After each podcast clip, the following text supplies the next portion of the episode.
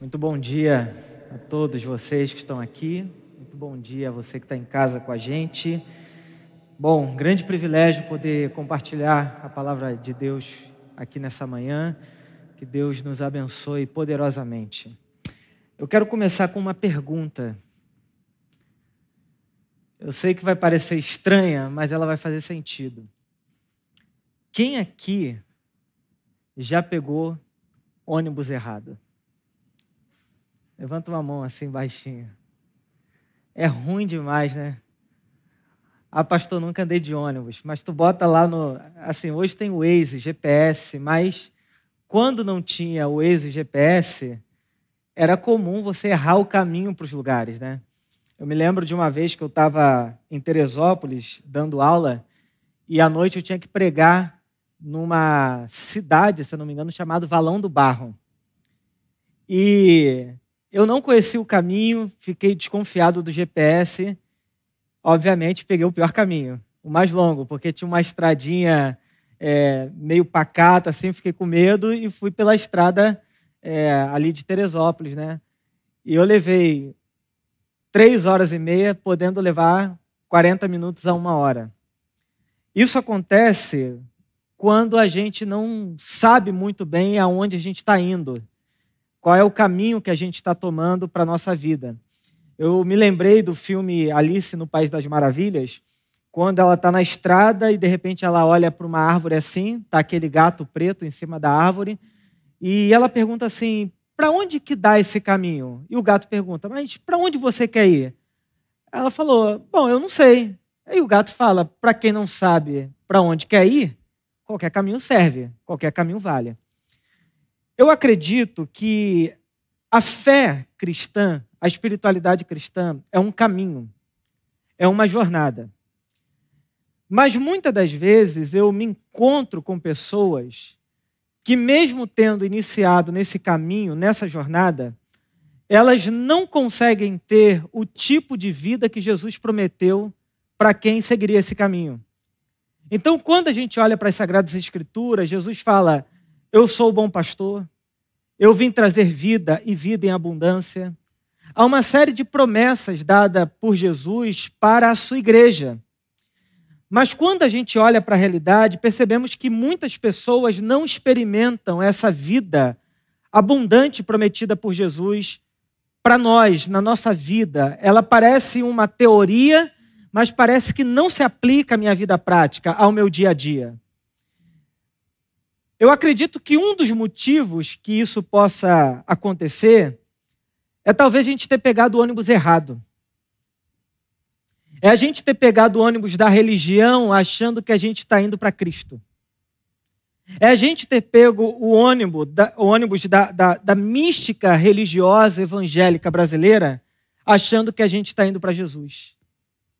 E quando a gente faz isso, a gente pensa no seguinte: bom, se a vida aqui agora ela não está sendo conforme o que Jesus disse, é porque provavelmente ela só vai acontecer no céu.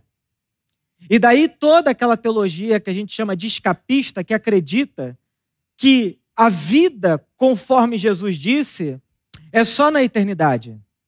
E esse mundo aqui agora, ele está no maligno, não serve para nada, o mundo vai de mal a pior, e a gente começa a criar uma visão pessimista da realidade, porque a gente não consegue enxergar aquela vida que Jesus prometeu para nós acontecendo na nossa vida.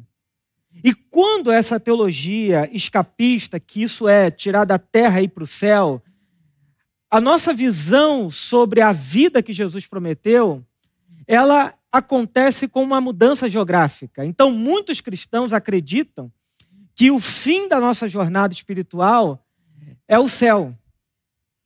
Mas eu quero propor aqui nessa manhã que a espiritualidade cristã não é uma jornada da terra para o céu. Eu quero propor aqui que a espiritualidade cristã é de um tipo de ser humano para um outro tipo de ser humano. De um ser humano à semelhança de Adão caído, para a semelhança do novo homem que é Jesus Cristo. Isso faz toda a diferença.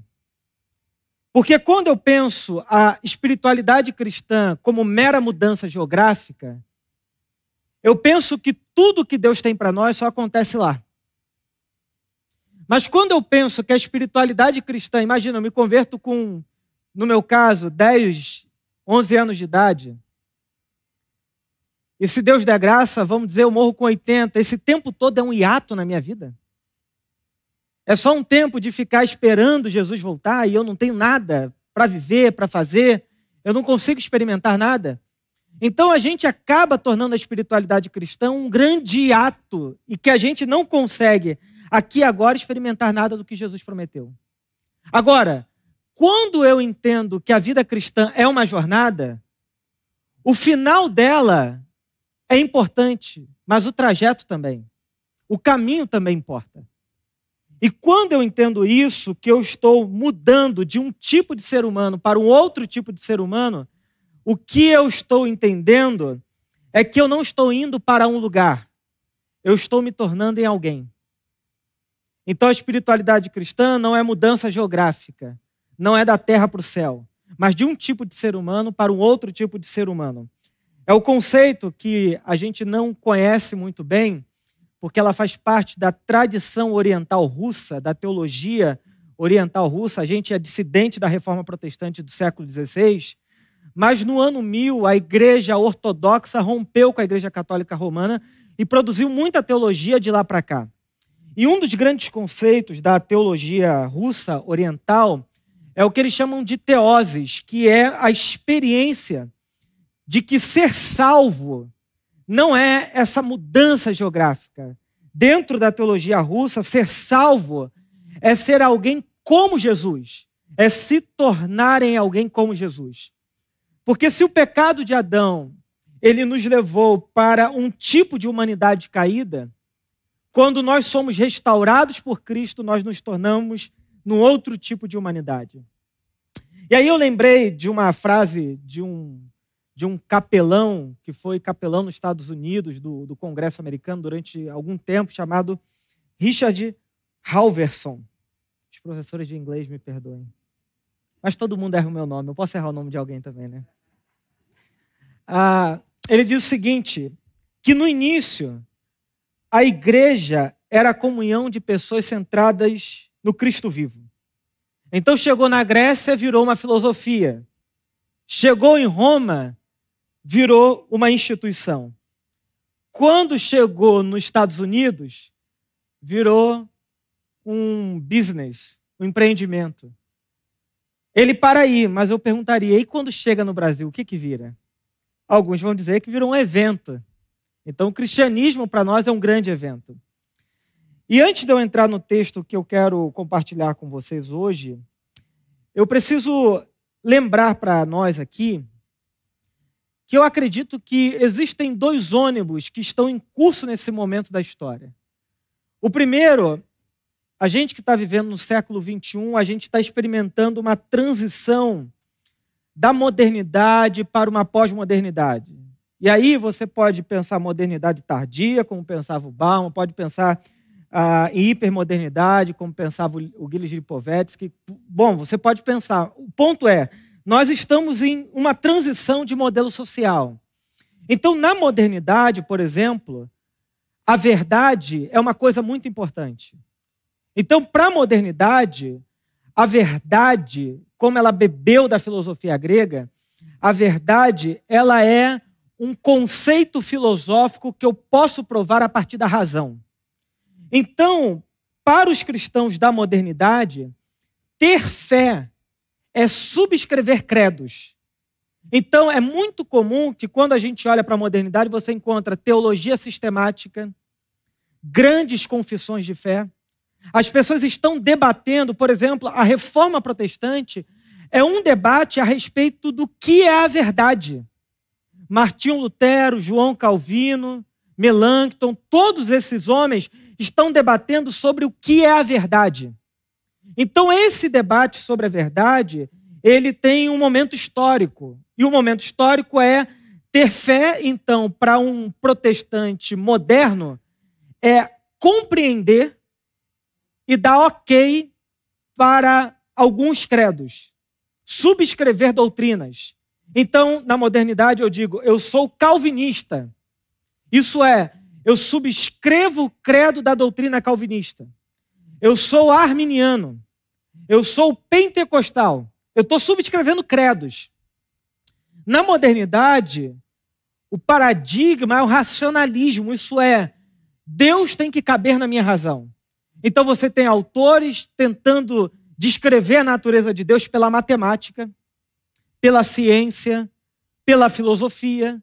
Então são pessoas tentando aprender quem é Deus pela razão. De modo que, quando a gente lê os autores, é, é quase que assim: para você ser um bom teólogo, você tem que ser um bom filósofo.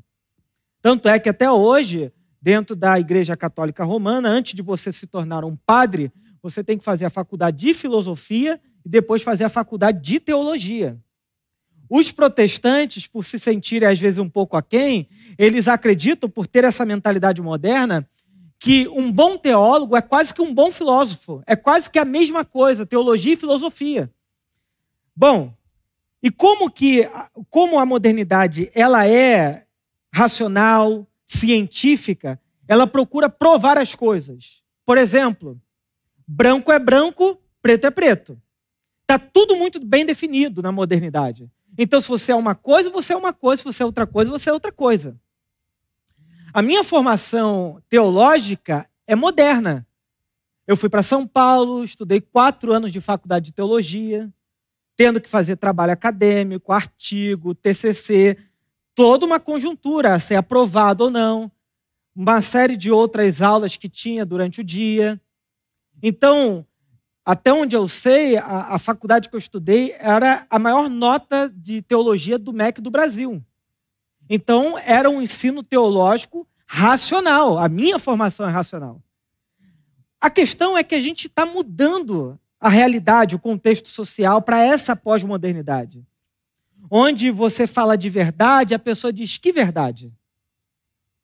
A verdade não é mais blocada, como diz o Bauman, né? não é uma coisa sólida.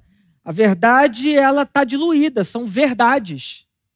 São verdades. Por exemplo, na pós-modernidade, o que importa não é a confissão, mas a experiência. Então não busco uma igreja porque ela tem a confissão tal, mas é porque ela me proporciona a experiência tal.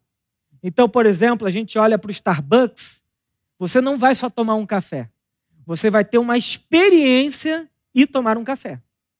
Você olha para a Apple, você tem uma experiência de tecnologia.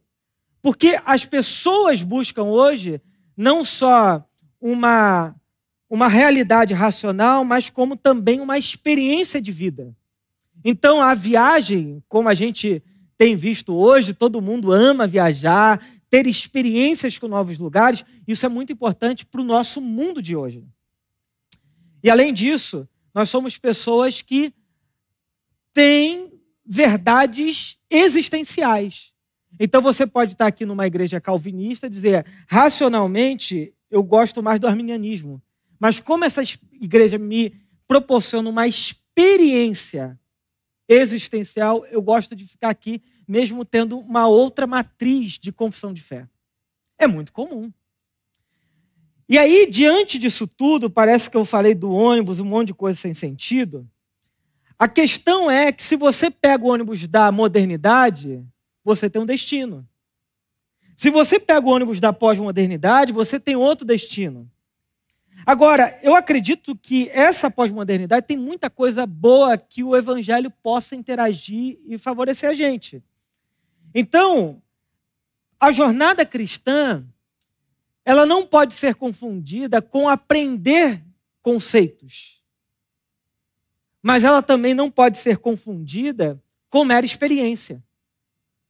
Então, a jornada cristã, como eu estava propondo aqui, não é de um lugar para o outro, não é de uma experiência para outra, como acontece hoje no trânsito religioso. Eu estou numa religião tal, agora eu vou para a igreja porque me dá uma nova experiência. Não é isso. A experiência cristã, a jornada cristã, é de um tipo de ser humano para um outro tipo de ser humano. E aí eu quero ler com vocês o texto de 1 João, capítulo 1, versículos de 1 a 4. E é interessante que esse texto, escrito pelo, por João, ele vai nos mostrar quem é essa pessoa em quem nós estamos nos tornando. E a descrição desses poucos versículos aqui é tão impressionante que João, ele não pensa na pessoa, na figura de Jesus como um conceito. Mas olha o que ele diz: o que era desde o princípio, o que ouvimos, o que vimos com os nossos olhos, o que contemplamos com as nossas o, o que contemplamos e as nossas mãos apalparam, isso proclamamos a respeito da palavra da vida. A vida se manifestou, nós a vimos e dela testemunhamos. E proclamamos a vocês a vida eterna, que estava com o Pai e nos foi manifestada. Proclamamos o que vimos e ouvimos, para que vocês também tenham comunhão conosco. E nossa comunhão é com o Pai e com seu Filho Jesus Cristo. Escrevemos essas coisas para que a nossa alegria seja completa. João está dizendo o seguinte: Jesus não é um conceito. Jesus não é uma experiência religiosa. Jesus não é uma doutrina. Jesus é uma pessoa. E ele diz o que os nossos olhos viram, o que os nossos ouvidos ouviram, o que nossa mão consegue tocar. Isso proclamamos a vocês a respeito da palavra da vida. A filosofia tornou Jesus numa, um conceito. Mas o que eu estou dizendo é que Jesus não é um conceito. Jesus é uma pessoa que encarnou na história, é o Deus vivo encarnado. E quando nós entendemos que Jesus é o Deus vivo encarnado, a pergunta que eu me faço é: em quem eu me torno quando eu me torno um cristão, uma cristã? E a resposta é: um ser humano como Jesus. Então, ser cristão, ser um seguidor de Jesus, não é tentar ser mais do que cristão. Isso nós cairíamos na idolatria. Ser mais, é, perdão, ser mais do que humano, a gente cai na idolatria. Porque quando eu tento ser mais do que humano, eu tento ser Deus. Agora, ser menos do que humano, para usar uma expressão forte, eu fico demonizado. Eu perco a experiência humana, eu me torno uma pessoa sem capacidades racionais, volitivas, eu, me torno uma pessoa que não tem o domínio de mim mesmo. Então, para eu ser ser humano, como Deus pensou o ser humano, eu preciso me tornar em alguém como Jesus Cristo. E aí você vai dizer assim, mas que heresia. Eu vou, a gente vai projetar dois textos aí, 1 João, versículo, capítulo 3, versículo 2, que diz o seguinte: olha o que, que João diz. Amados, agora somos filhos de Deus e ainda não se manifestou o que havemos de ser. Mas sabemos que quando ele se manifestar, seremos semelhantes a quem? A ele. Pois o veremos como ele é. João está dizendo: o destino final não é um lugar, mas uma pessoa. Ainda um outro texto, que é Romanos, capítulo 8, versículo 28 e 29, diz o seguinte: Sabemos que Deus age em todas as coisas para o bem daqueles que o amam, dos que foram chamados de acordo com o seu propósito. Todo mundo conhece o versículo 28. Agora o 29. Pois aqueles que de antemão conheceu, também os predestinou para serem conformes à imagem de seu filho a fim de que ele seja o primogênito entre muitos irmãos.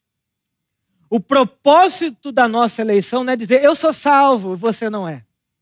O propósito da nossa eleição, Paulo está dizendo, é sermos conforme Jesus é.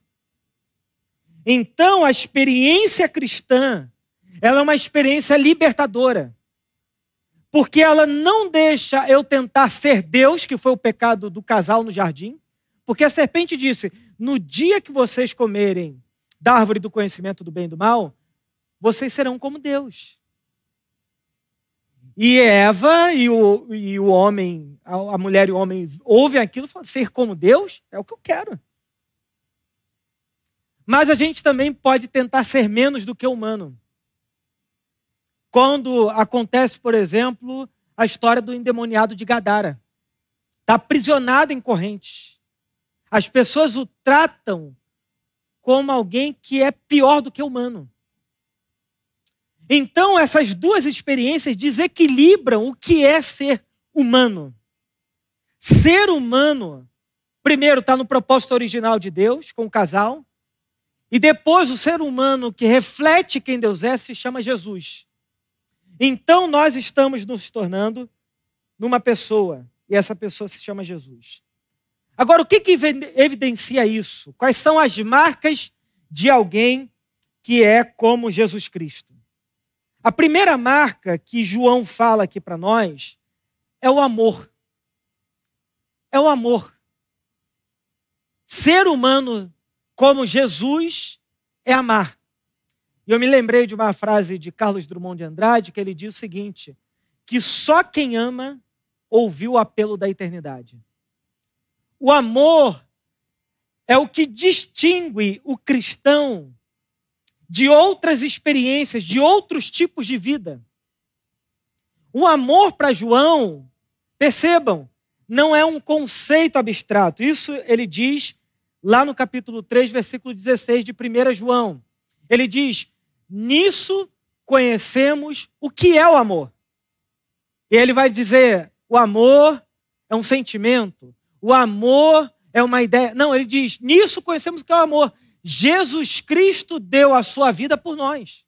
E devemos dar a nossa vida por nossos irmãos. O amor para João é uma experiência concreta.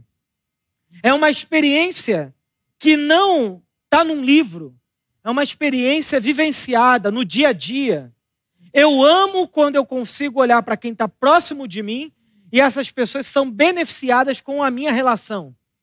Uma pessoa como Jesus é uma pessoa que ama.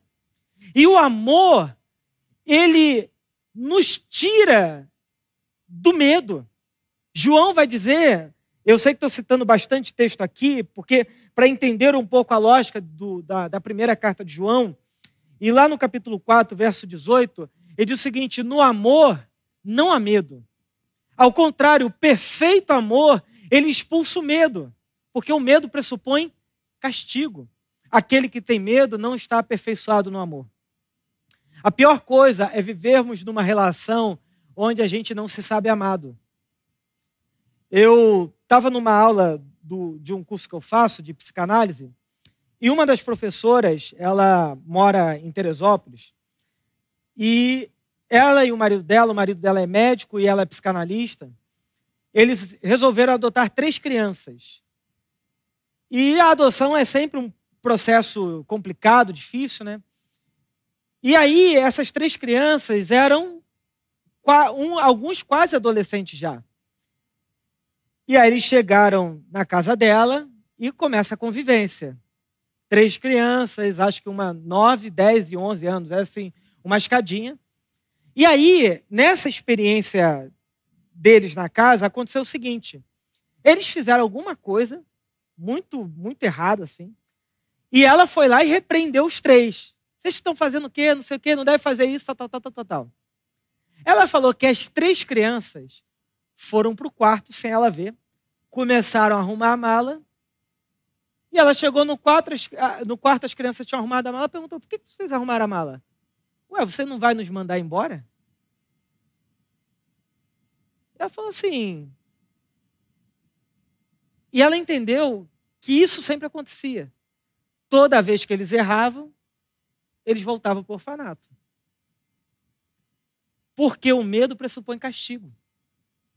E aí, ela falou o seguinte: não, não, não, desarruma essa mala, vamos ver um filme comigo.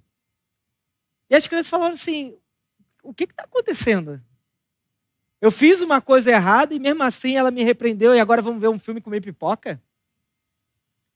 Porque ela não estava repreendendo as crianças como castigo, no sentido de punição, de, de, de destruir as crianças. Ela está mostrando que é possível conviver com a repreensão do erro e o amor. Então, alguém que cresce num ambiente onde você se sente amado, não tem medo.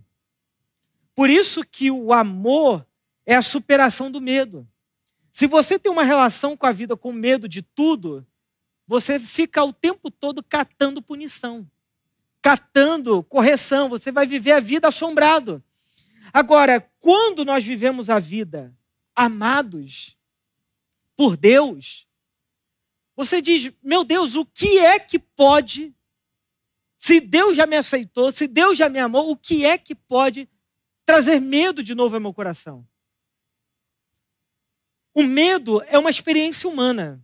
Eu não estou falando aqui que um cristão perdeu medo de tudo. Gente, eu morro de medo, por exemplo, de pular de, de asa delta, por exemplo. Eu acho maneiro quem faz, mas eu morro de medo disso. Eu olho para aquelas pessoas que pulam e falo, nossa, maneiro de assistir no vídeo. Agora, eu pulando naquele negócio, misericórdia. Se bate um vento, eu já falo, Senhor, obrigado pela vida, pelo tempo que eu passei aqui na terra e acabou. Porque eu tenho medo. Então, eu não estou falando que todo medo é um medo ruim. Existem medos bons. O que eu estou dizendo é aquele medo de viver a vida assombrado. De estar o tempo todo catando problema aqui e ali porque você não tem confiança. Talvez você tenha crescido num ambiente onde você nunca se sentiu amado.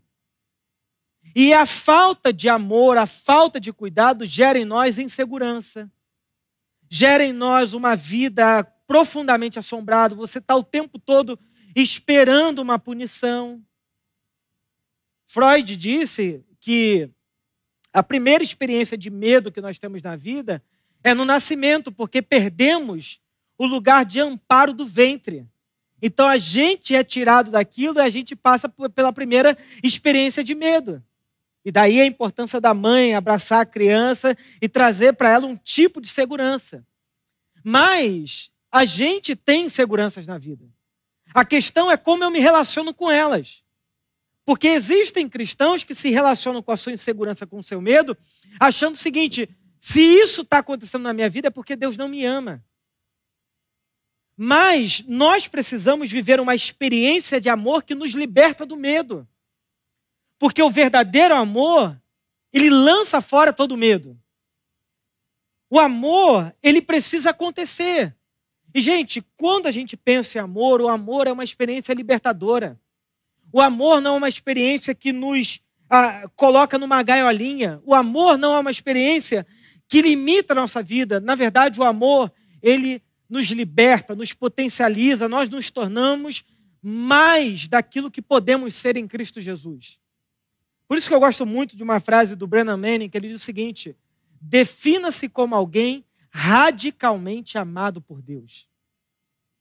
Uma pessoa que vive uma experiência de fé como alguém radicalmente amado por Deus, sai da montanha russa espiritual e começa a entender o seguinte: olha, no dia que eu fiz a maior besteira, eu sou amado porque Deus não me ama de acordo com as circunstâncias. Ele me ama e ponto final.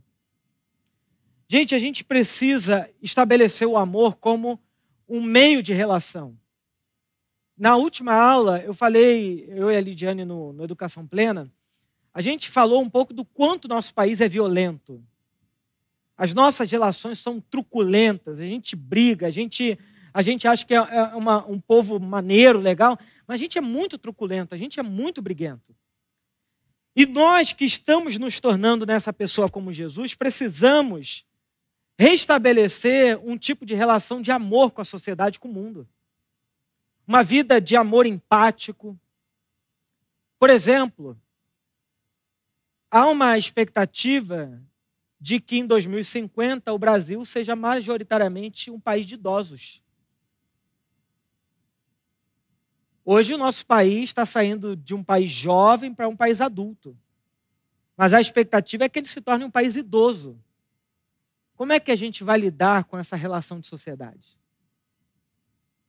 Pessoas que já estão vivendo na fase final da sua vida, a vida está mais lenta, o corpo já não responde como antes. Como é que nós cristãos vamos lidar com essa dinâmica de vida nova de um país mais idoso? É uma coisa que a gente tem que pensar. Eu lembro que quando o meu sogro estava no hospital, ele teve câncer muito severo, E a minha sogra foi ficar com ele no hospital, né? E era impressionante como que naqueles quartos que tinham lá, quase 100% eram pessoas cuidador, é, cuidadoras que estavam com os idosos e não familiares. Que colocavam, tinham dinheiro, colocavam lá e deixavam para morrer, literalmente. Então o amor pressupõe cuidado. Cuidado com a quem a gente ama, com quem está na nossa casa. Então é uma nova relação que Jesus está propondo aqui. E o amor, ele também precisa suportar a diversidade. Para que a gente consiga amar, a gente precisa entender que o outro é o outro e eu sou eu. E se eu vivo numa tensão, numa rivalidade com o outro, gente, a, a gente está vivendo um momento de polarização política, polarização de tudo. Onde fica o amor cristão nisso? Será que a gente não tem alguma coisa a ensinar esse mundo briguento e polarizado? Será que as nossas relações não devem aprender a superar esses desafios culturais? É um amor cristão. É Jesus estando à mesa com pecadores, publicanos e fariseus. Gente que, se não fosse Cristo, nunca se sentariam na mesma mesa. E é por causa de Cristo que eles estão unidos. Agora, além do amor, João nos ensina que ir se tornarem alguém como Jesus é ter a vida eterna.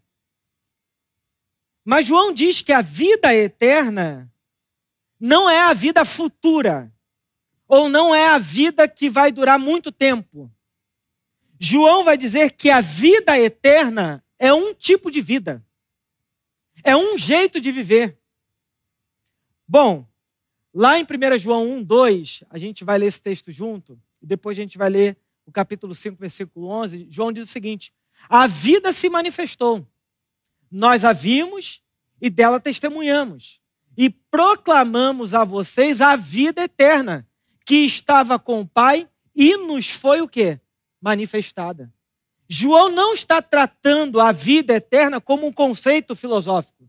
João está dizendo que a vida eterna é uma pessoa, é um tipo de vida. Bom, ainda no capítulo 5, versículo 11, ele diz assim: E esse é o testemunho.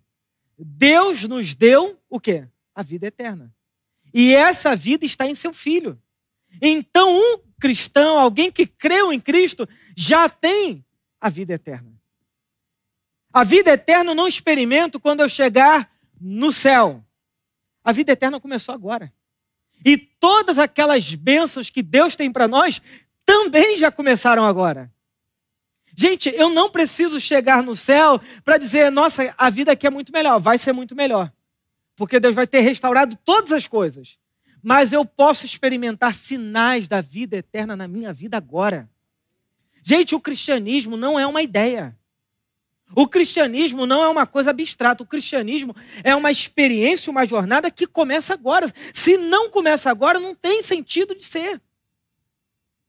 Eu não estou falando aqui de, de, de, uma, de, uma, de uma religião. Eu estou falando aqui de uma pessoa chamada Jesus, que não só nos apresentou a vida eterna, como nos deu a possibilidade de começar a vida eterna aqui agora.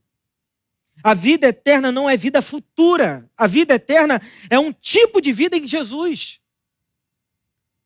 A vida eterna resolve o problema mais básico da humanidade, que é a morte. Por isso que Paulo diz que a nossa última inimiga é a morte. A maior promessa de Jesus para nós não é o perdão de pecados. A maior promessa de Jesus para nós é a ressurreição do corpo. Entenda bem o que eu vou dizer agora. Imagina você estar tá no primeiro século. E Jesus está falando: Eu sou Deus. Eu vim para a história, eu sou o Messias. E de repente ele morre. A esperança acaba. Se passam três dias, a gente vê esse Jesus andando, comendo, conversando. O que a Bíblia quer mostrar não é igual o filme que a gente vê uma coisa maravilhosa. O que a Bíblia está mostrando é que a vida eterna foi antecipada. Nós vimos o primeiro ressuscitado dentre os mortos. Quando a gente olha para Jesus, a gente viu o primeiro a ressuscitar dentre os mortos. Essa notícia mudou radicalmente a cabeça daqueles homens, daquelas mulheres. Porque eles não estão lidando com uma ideia de um ressuscitado. Eles estão lidando com uma pessoa que ressuscitou dos mortos. Não é um conceito que eu leio nos livros, é alguém que comeu comigo à mesa. É alguém que comeu peixe com Pedro no barco. A Bíblia diz que quando Jesus vê Pedro, ele pula para dentro d'água porque estava pelado. Fica com medo. Gente, a, a experiência com Cristo ressuscitado é Deus dizendo para a humanidade que o primeiro a ressuscitar dos mortos foi levantado. Essa pessoa se chama Jesus Cristo de Nazaré. Porque a morte não pôde contê-lo.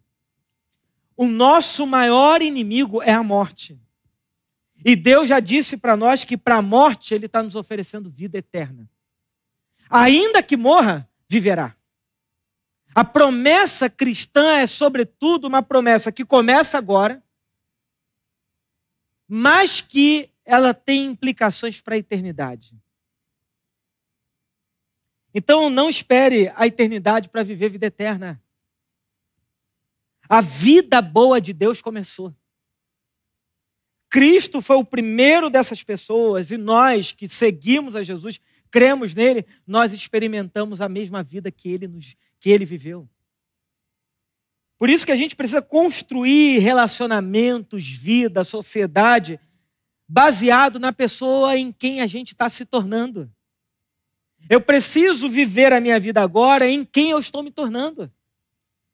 Gente, eu não tenho dúvidas que todos vocês que aqui estão são muito melhores do que eram antes sem conhecer Jesus.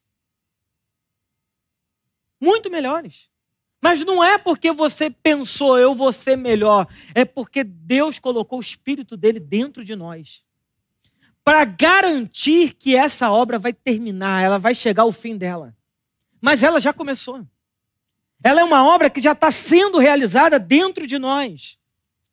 Agora, além do amor e da vida eterna, a última coisa que João fala que nós temos é proteção. Proteção. Ele diz que essa proteção acontece no presente do pecado e do maligno. Lá em 1 João 5, versículo 18 a 20, ele diz assim: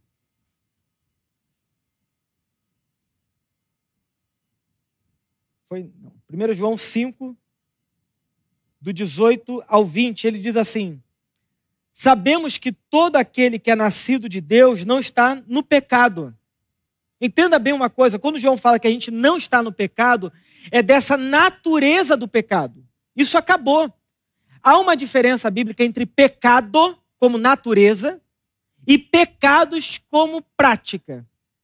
Quando a Bíblia diz que a lei do Espírito da vida nos libertou da lei do pecado, ele está falando que essa natureza de Adão, ela foi morta em nós. E apesar de pecarmos, nós não estamos no pecado.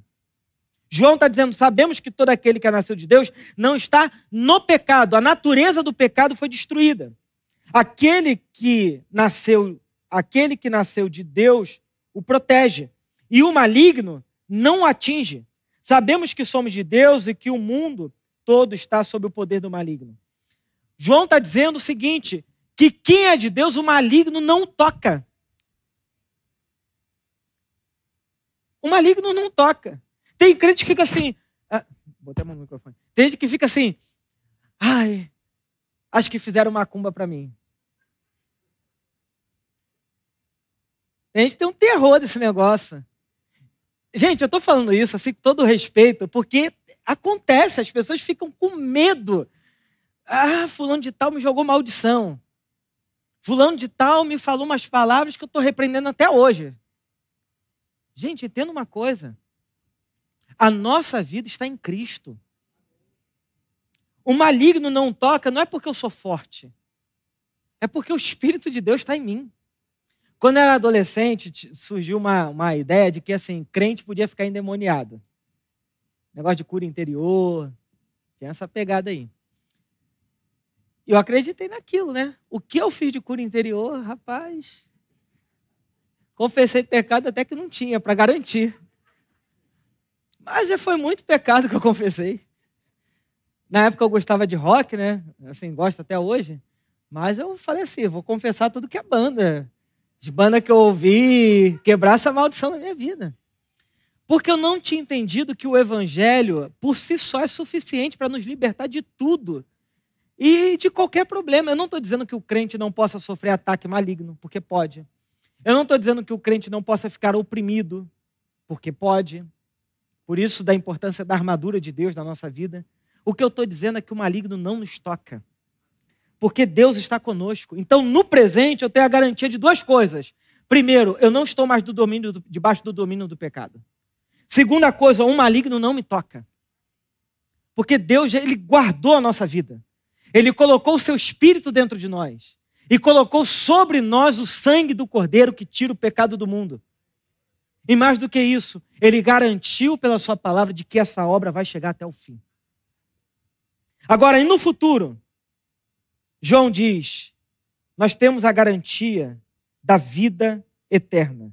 Lá em 1 João, capítulo 4, versículo 17 e 18, ele diz o seguinte: dessa forma, o amor está aperfeiçoado entre nós, para que no dia do juízo tenhamos confiança, porque nesse mundo somos como ele.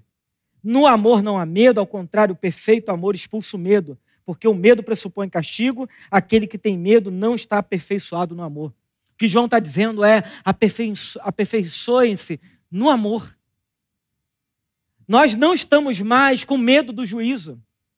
Por isso que nós vivemos uma vida liberta, alegre, porque eu sei o seguinte: que quando eu chegar lá na frente, Deus já me deu a sentença, eu já sei dela. E qual é a sentença?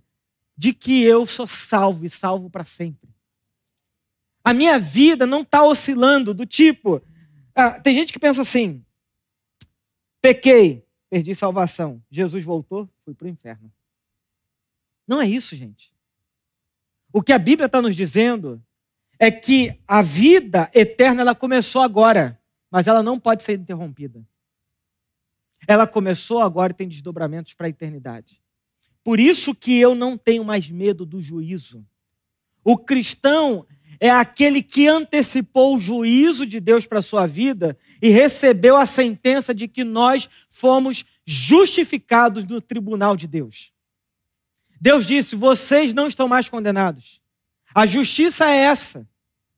Quando Paulo diz nós somos justificados pela fé, o que ele está dizendo é Deus sentou no tribunal e todo aquele que crê já sabe a sentença. Então não preciso esperar chegar no dia final para saber da, da minha sentença. Eu já sei dela em Cristo. Eu sou amado. Eu sou um filho amado de Deus. E Ele vai garantir que isso chegue até o fim. Então, no presente, a gente tem Deus cuidando de nós, nos livrando do pecado, nos livrando do diabo. E no futuro, a gente não tem medo. Bom, para terminar, eu vou ler um pequeno trecho do C.S. Lewis. Trouxe meu livrinho aqui. Ele diz o seguinte: Eu disse que Cristo foi o primeiro caso do homem novo. Mas é claro que ele é muito mais do que isso. Não é simplesmente um homem novo. Uma espécime nova. Mas o homem novo. É a origem, o centro e a vida de todos os homens novos. Entrou de livre e espontânea vontade no universo criado, trazendo consigo a vida de Deus. A Zoe, vida nova para nós, evidentemente, no lugar de onde vem, a Zoe existe desde a eternidade. Ele não a transmite por hereditariedade, mas por aquilo que eu chamei de boa infecção. Todos os que recebem adquirem pelo contato pessoal com ele. Os outros homens se tornam novos por estarem com ele. Então, se você está no ônibus errado, da religião, ônibus errado, de uma espiritualidade confusa, pega o ônibus certo. Esse ônibus certo é Jesus. É nele quem a gente está se tornando, homem e mulher. E aí você pode pensar, mas então a gente vai ficar todo mundo igual no céu, todo mundo com a mesma cara, com o mesmo jeito? Não. Quando você bota sal na carne, bota sal na salada, ela tem o mesmo gosto? Não.